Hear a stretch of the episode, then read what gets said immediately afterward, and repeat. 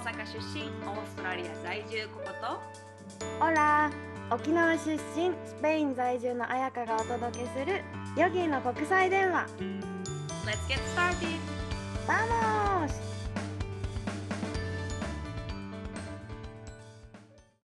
ポッドキャスト107回目。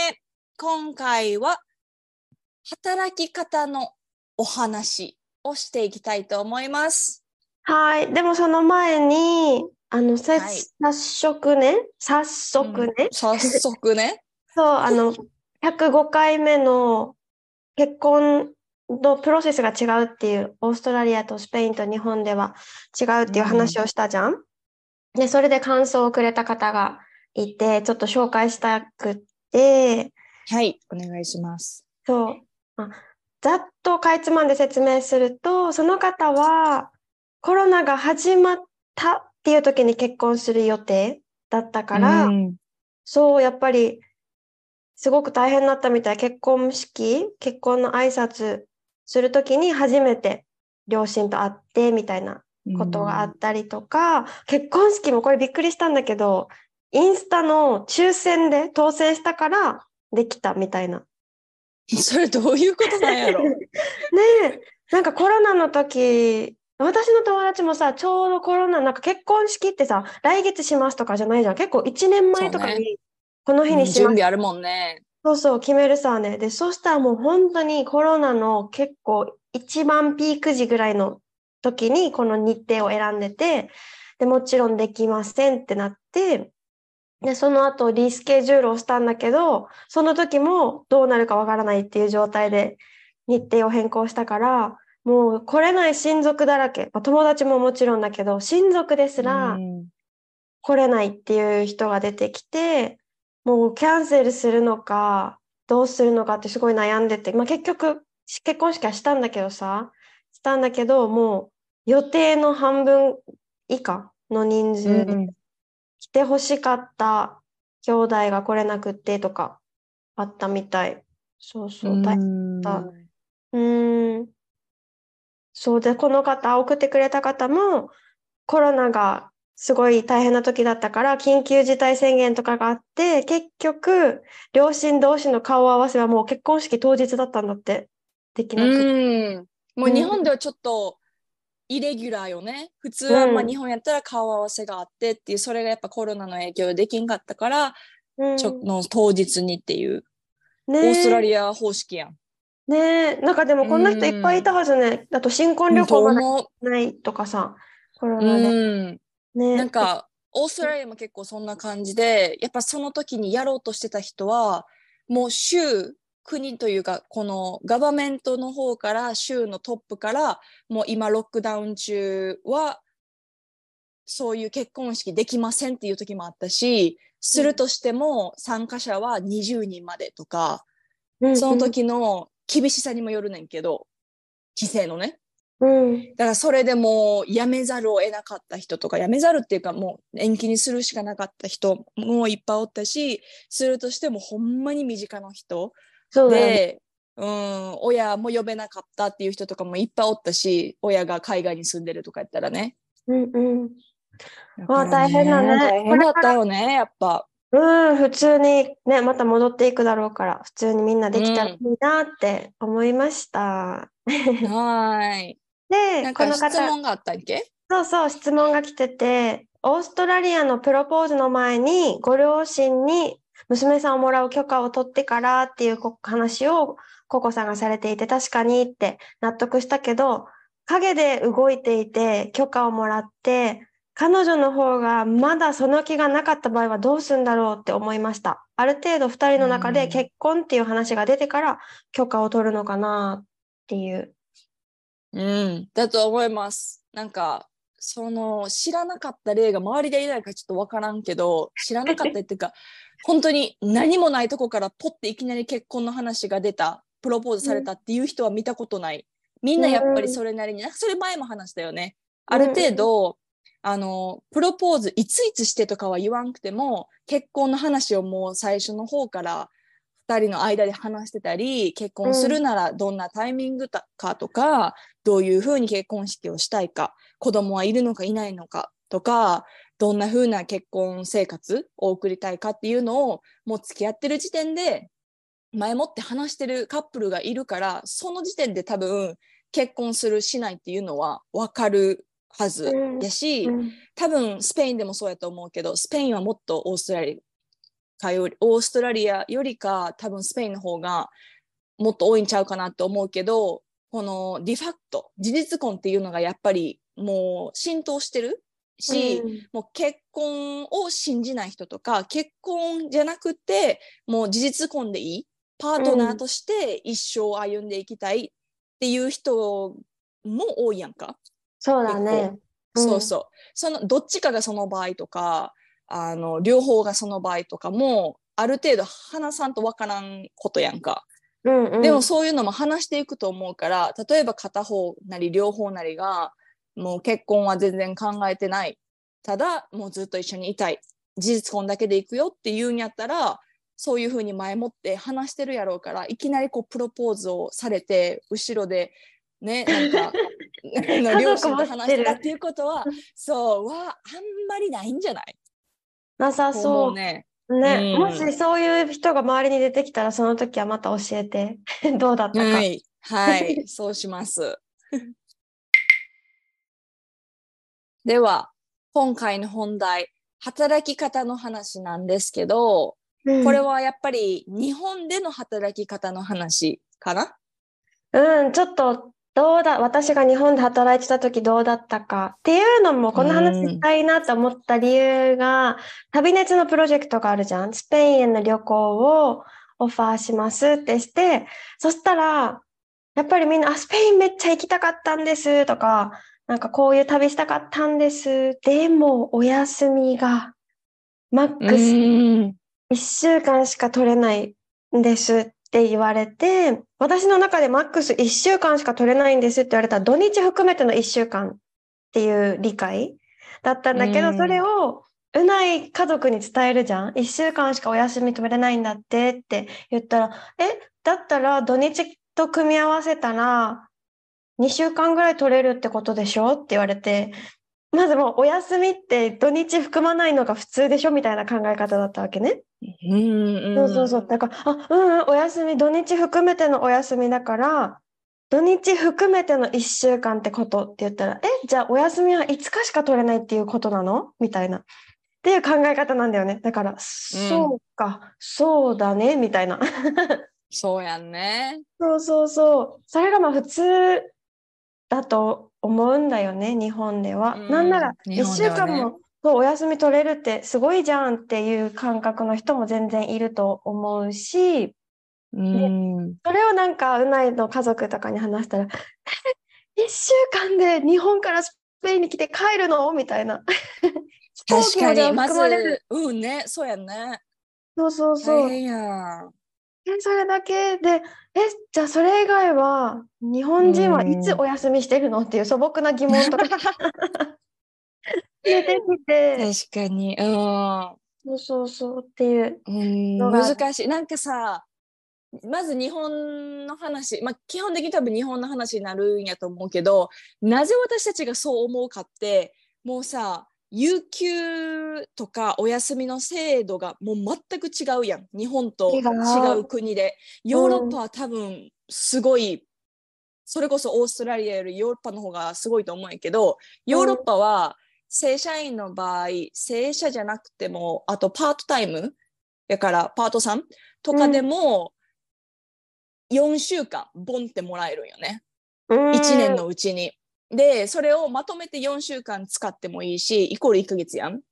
使ってもいい。し、ちょこちょこちょこちょこ使ってもいいし、もうそれは本当アップ to you で自由やねんけど、それとはまた別に sick leave っていうのがあって、病気をした時とか、と本人が病気じゃなくても家族に何かあった時にそれとかなんか子供が熱出したとか、あのー家族をケアしないといけないっていう状況になった時に使えるのがまた有給とは別にあってそれが1年のうち10日間もらえるんよ。うんでだそれがまずないよね日本はその制度。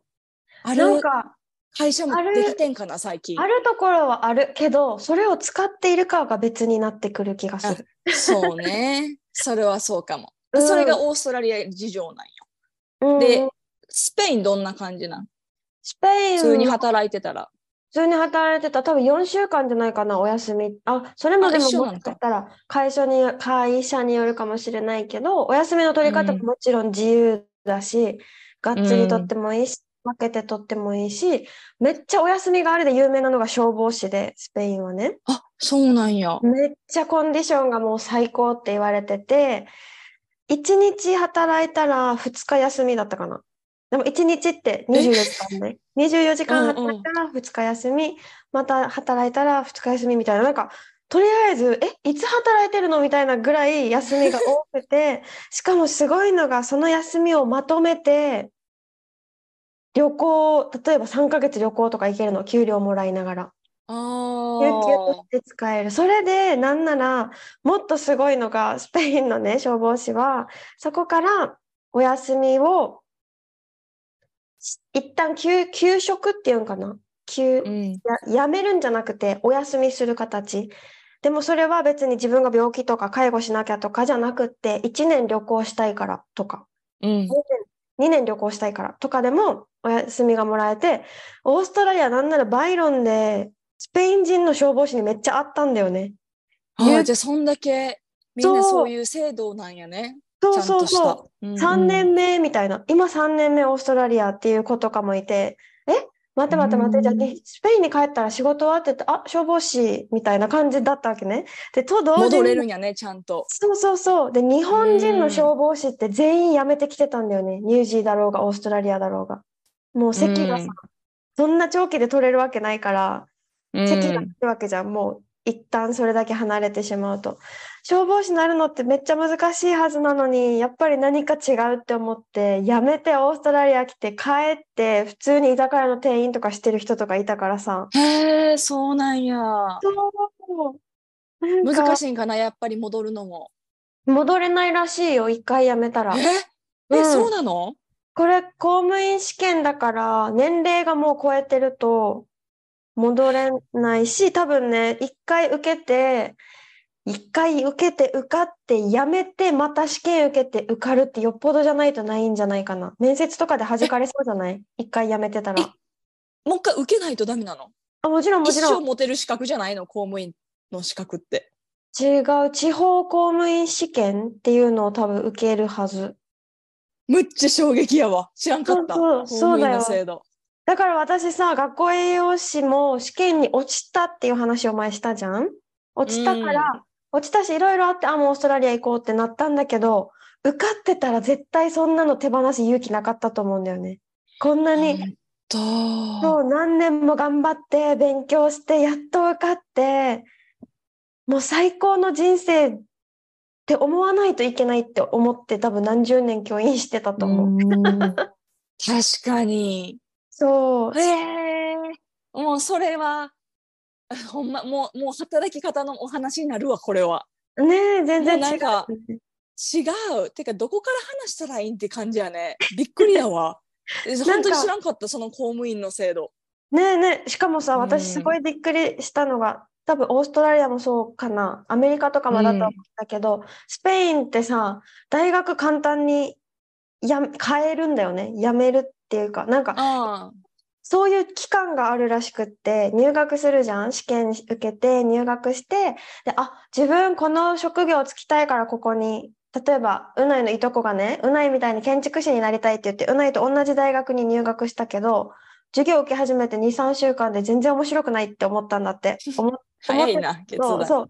あ、思ってたのと全然違うと思って、辞めて、で、それも別に家族も、なんで辞めるの？みたいなの全然なくって、あ、そうなんだ、合わなかったんだ、みたいな感じで、うん。そっから家族も自分が何をしたいか探す時間持ちなよ、みたいな感じで、うん。その子は今ね、えっと、ブルガリアに留学してて、なんか教えるのは好きで、だからスペイン語を子供に教える、ブルガリアで。っていうボランティアに今参加してて、そこでそれが好きだったら帰ってきて、じゃあ教員取るための学校行くか、それともブルガリアにが大好きになったらブルガリアにどうやったら残れるかなって考えるか、全然わかんない今のところみたいな感じだったわけ。うん。あれめっちゃいいじゃんと思って、そういうの日本ないさ、もう入ったらここ。ないね。うん。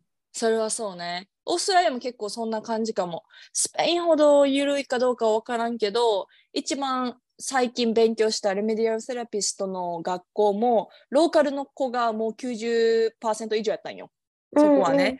で、初めて入った一緒のクラス、最初18人ぐらいおってんけど、もう2、3ヶ月したら半分に減って、みんな、え、どうしたみたいな感じで聞くと、みんなやっぱちょっとやってから違うなと思ったとか、うん、なんかもう自分のほ生活を今はちょっと重視したいからって、え、それ分かって、何？自分のこのせ 私生活の状況分かった上でエンロールしたんじゃないのって思うけど、でもやっぱやってみないと分からへんっていうのあるやんか。まあね。だからそれ、れでそうやって、もう完全に全然やめましたっていう人もおったらちょっとセラピストっていうよりかはビューティーセラピストの方にしたいっていうのがやってから分かったからそっちにあの移りますっていう子もおったし、結構なんか最後までやった人少なかった半分以下になったね、えーあれクラスもメートは。え半分以下、それは多いね。うんでも結構普通やと思う。ユニとかでも結構ドロップアウトする人多いと思うし。えーバイロンのさ、ヨガ学校受けてた時もさ、なん、そんな半分とかはない。三二三二人ぐらい辞めたよね。この、覚えてるやめたやめた。オージーの子と、うん。もう一人なんか、うん。え、誰？王子のことぐらいじゃない？一人なんか、ちょっと、褐色の肌の、ああ、おったね。うん。ほんと、1、2回しか見んかったけど、そうそう、それぐらいで多分辞めたよね。うん。でもやめたかもやっぱり王子じゃない？そう、一人のやから子やめれでもうた。もう一人の子はさ、覚えてないな。褐色の肌だった。あうんんま話もしてなない。オーストラリアに限って話で言うと、インターナショナルはやっぱりやめにくいというか、一旦やめたらビザの関係があるから、か。やめれないことないけど、違うところに行くと、また前金払ってとか、払ったお金はもらえ、返ってこなくってっていうのがあるから、バンバンしてる人はあんまりおらんと思うけど、でも OG はしてるイメージ。うーん。バンバン。うん、そうだね。帰ってきてるんかな、うんお金が。多分ね。うん、そもそもそんな払わんでいいとか。うんうん。でもなんかうんそういうのがすごい私いいなって思ったのがさ、こう、これで一生っていう感じで入ってないからさ、すごいトライしやすくない？いろんなことうに。う学思う。校も仕事も。なんかとりあえずうんやってみようみたいな感じが、好きかどうかわかんないじゃんっていうスタンスがあるじゃん。なんか元、元。うんそれがすごいね、なかった私って思うもん。そういう確かにね。うん。うん、それができる、なんかもうは、なんだろう。勉強の時点でそうやん。だから働いてる時もそうよね、やっぱり。うんうん、そうそうそう。ってなるし、なんかお休みの話に戻ると、周りがお休みを取ってないから、職場でね、日本で働いてた時ね、この1週間とか、例えばまとめてお休みを取ってなかったから、周りを見て、あ、なんか言いづらみたいな 勝手に。あるやろね。う。そうんいや、あった？あやぴは？あったあった、全然言えなくて、このお休み取りたい。やっぱ旅行行きたいなって思って、働いてるから自分のお金ができるわけじゃん。そしたら使いたい、旅行行きたいなって思うけど、まずヨーロッパとか、ちょっと飛行機で7時間とか乗るのはもう、もう除外してた頭の中で行けるわけなくて。うんお休み取れるわけないから、週末台湾とか、そういう近くうんうんに行くとしたアら、もうジア圏。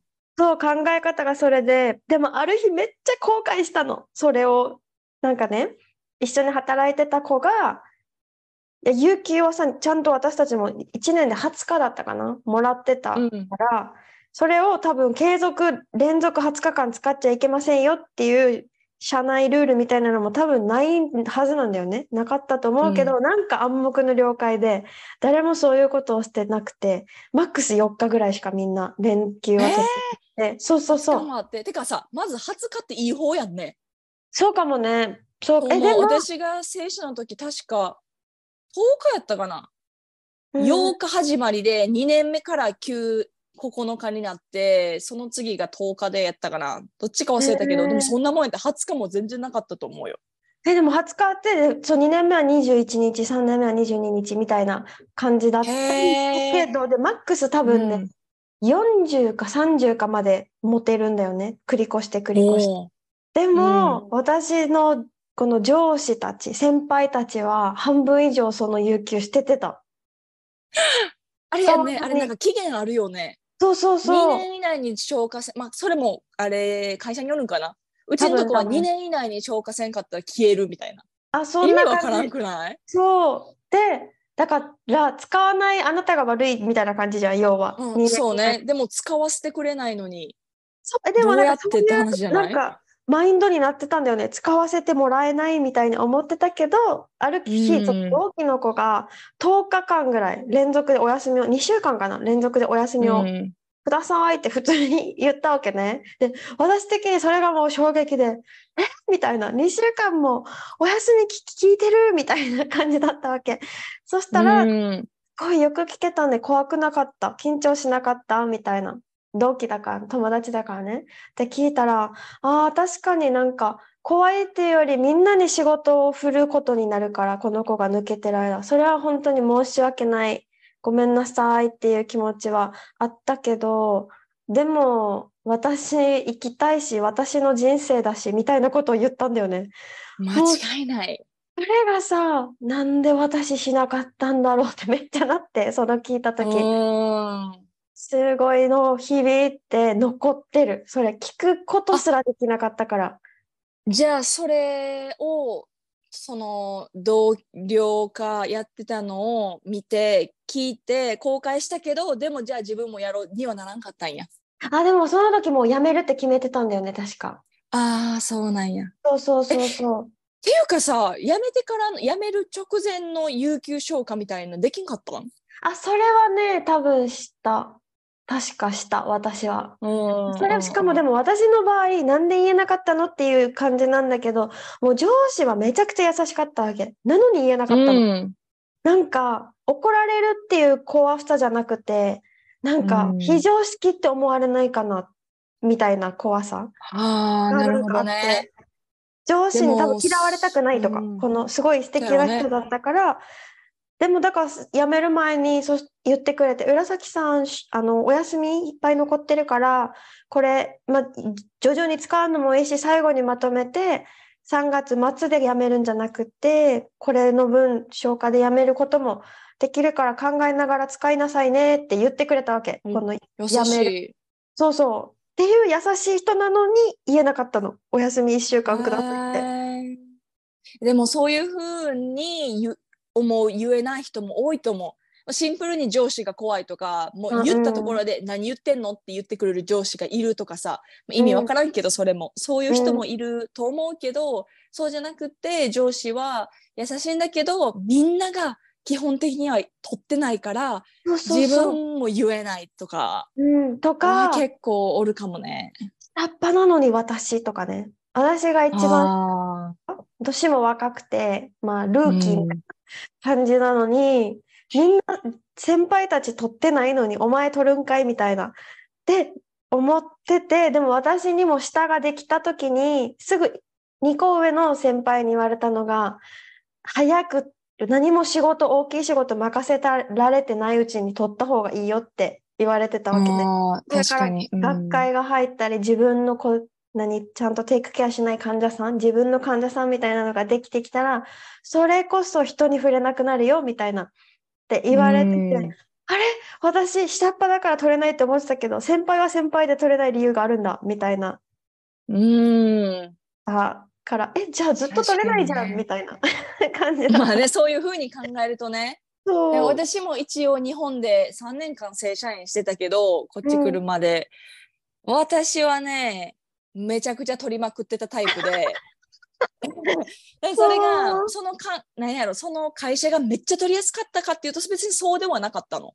なんかやめてくださいとかさすがに上司は言わんかったけど、でもなんか周りは取らずにそういうふうに2年期限を超えちゃってもう全然使わずに消化しちゃったみたいな人も何人かてか結構いたし。ねだけどそれはすごい私が思うのよはみんな頼りべた他他人に頼ることができない人ばっかりがこうもう自分の仕事やからや自分がやらないとってなんか勝手に思っちゃって言い方悪いけど。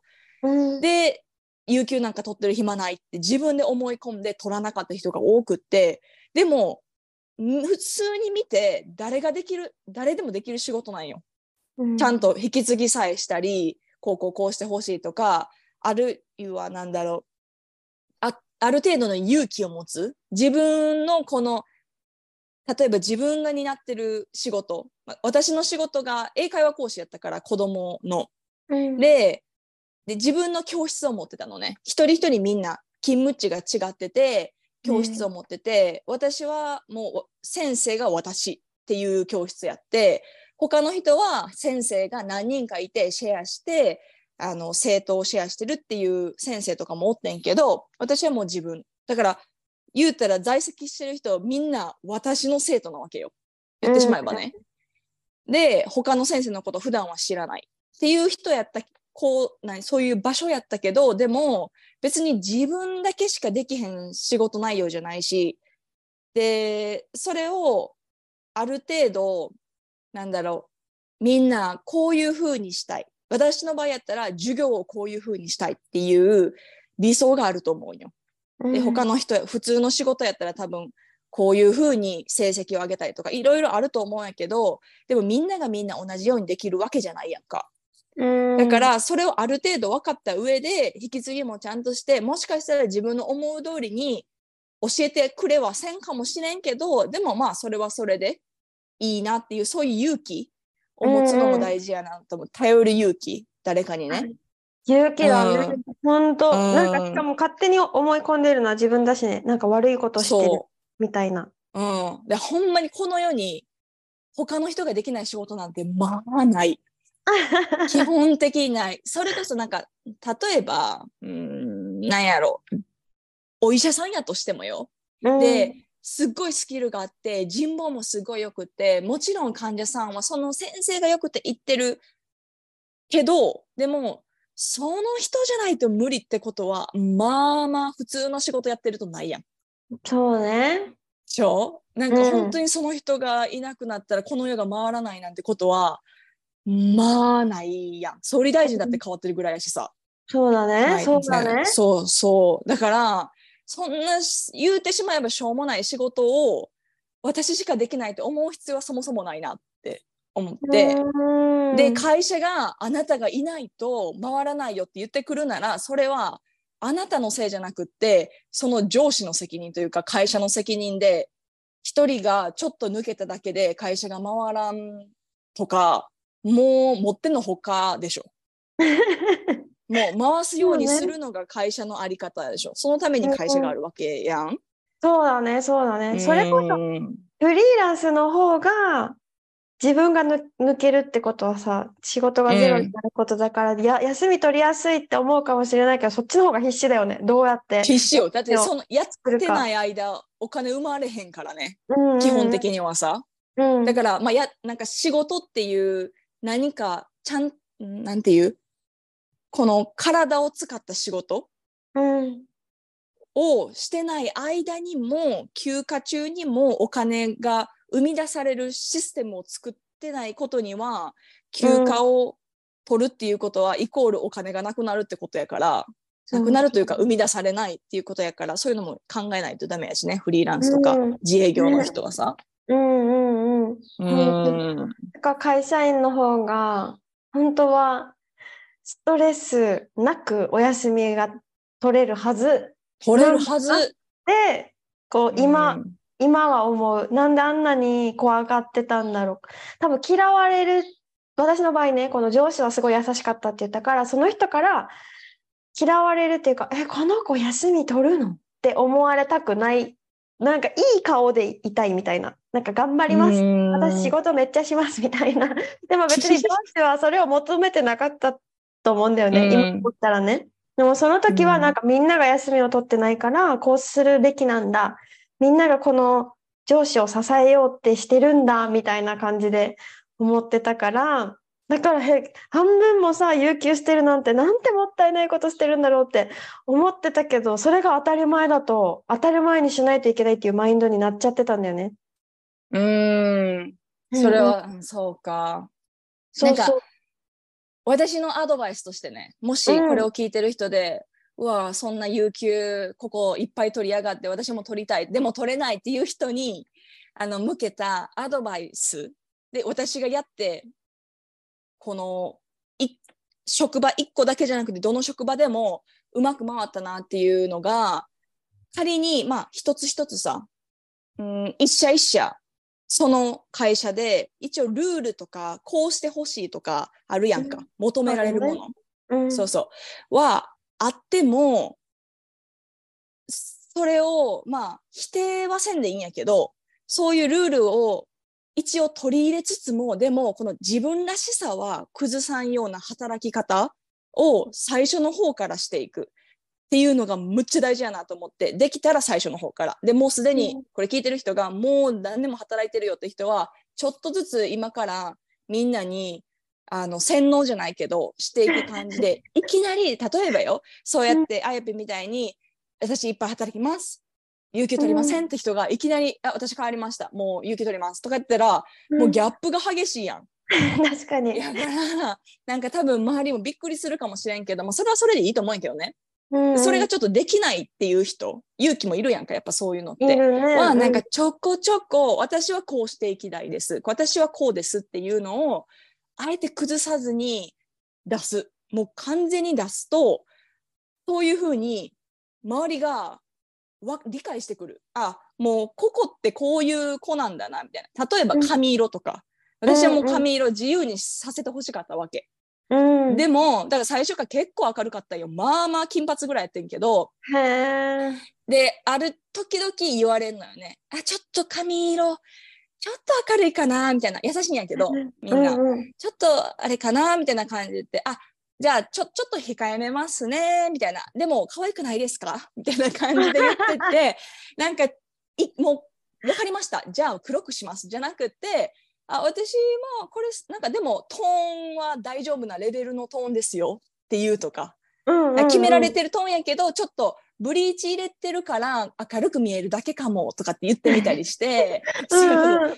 ちょっと言ったりとかあとは私はこういうふうに働きます。この日は絶対働きませんっていうのを前もって言っとくともう理解してくれるやん。あもうここはうん。働かないな、この日は。とかこういうふうなうん例えば私の場合やったらこういうふうなティーチングをするんやな生徒に対してあじゃあもう任せようとかうんなんかとやかく周りが言うっていうよりかは任せようってなってなんかもう勝手に自分に合った生徒とか両親が来るようになったありして。最高。うん。そうそうそう。でもそれは多分前面に出してるからよね、うん。このある程度リクエストとかはやっぱあるわけやんか。この会社側だけじゃなくって、私の場合やったらその生徒からとか生徒の親からこういう風なのどうかなとかどうどうしてほしいとかあれが嫌とかあるやんかいろいろやっぱり。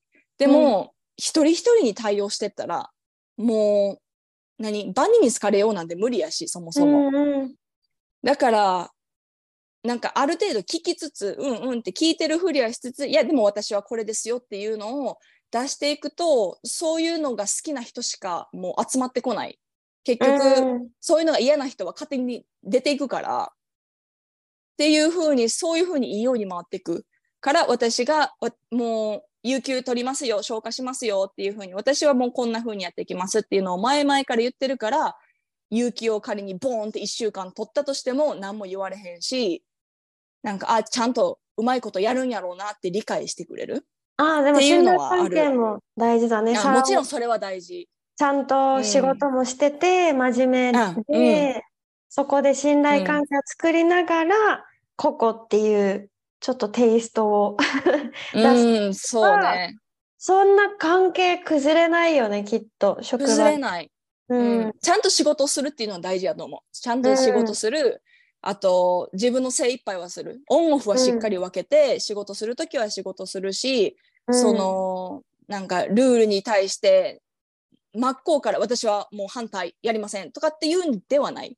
自分の笑顔を突き通すのとはまた違うんやけど、そういうとこはしっかりしつつ、礼儀もしっかりしつつ、それのベースがあって信頼関係が生まれて、自分はこうですっていうのをこう100%出せるうんうんっていう環境づくりを自分で作っていかないと、職場でも。うん、あ相手は作ってくれない。職場を作ってくれないそうだねと思う。うん。自分で作らないとえでも、うんそしたらなんか本当に私本当に後悔してるからなんかこう言えなかった人は本当に言ってほしいあの大丈夫だよもうそりゃ、うん。なんかお休み言って。うん、お休みくださいって言って、それでめちゃくちゃひどい反応返ってきたら、そこの会社に残るのすらちょっと考えた方がいいかもよってぐらいだよ。もちろん。だって権利よ。これは。うん。使わないと。うん。ちょっとさ、小話でさ、ここれ言ったらまずいかもしれねんけど、もう辞めてる会社の話やから、ちょっとここで みんなにだけ言おうと思うんやけど、私、まあ、有給取りまくってたって言ってたやん。うんうん。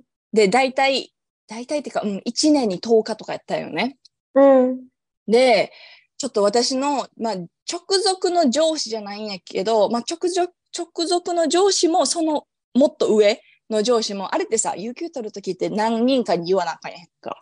まずは直属、で、その後に許可が一番上が取るみたいな感じで、うん。で、この両方ともがあんまりちょっと、あの、頭のいい人じゃなくって、頭のいいっていうか、あの、なんていう、管理があんまできてなくって、すごい甘かったんよ。ゆるゆるやって、誰がどんだけ有給取ってるかとかをちゃんと把握してなかった人やったから、うん。私、10日のところ多分、20日近く倍ぐらい取って、やばくない？でもさ、お給料はうん普通にもらってた、普通普通。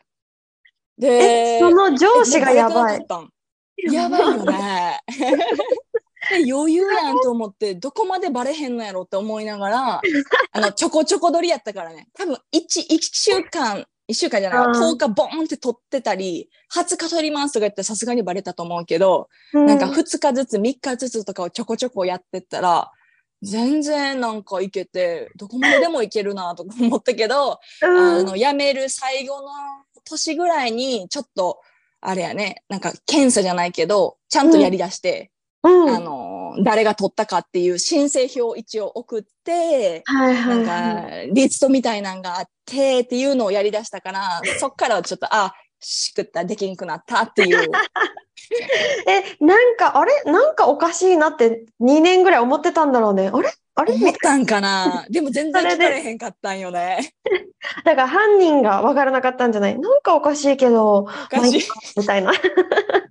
まあそうね。だからもしかしたらこれ聞いてくれてる人も、そういうとこあるかもしれんよ。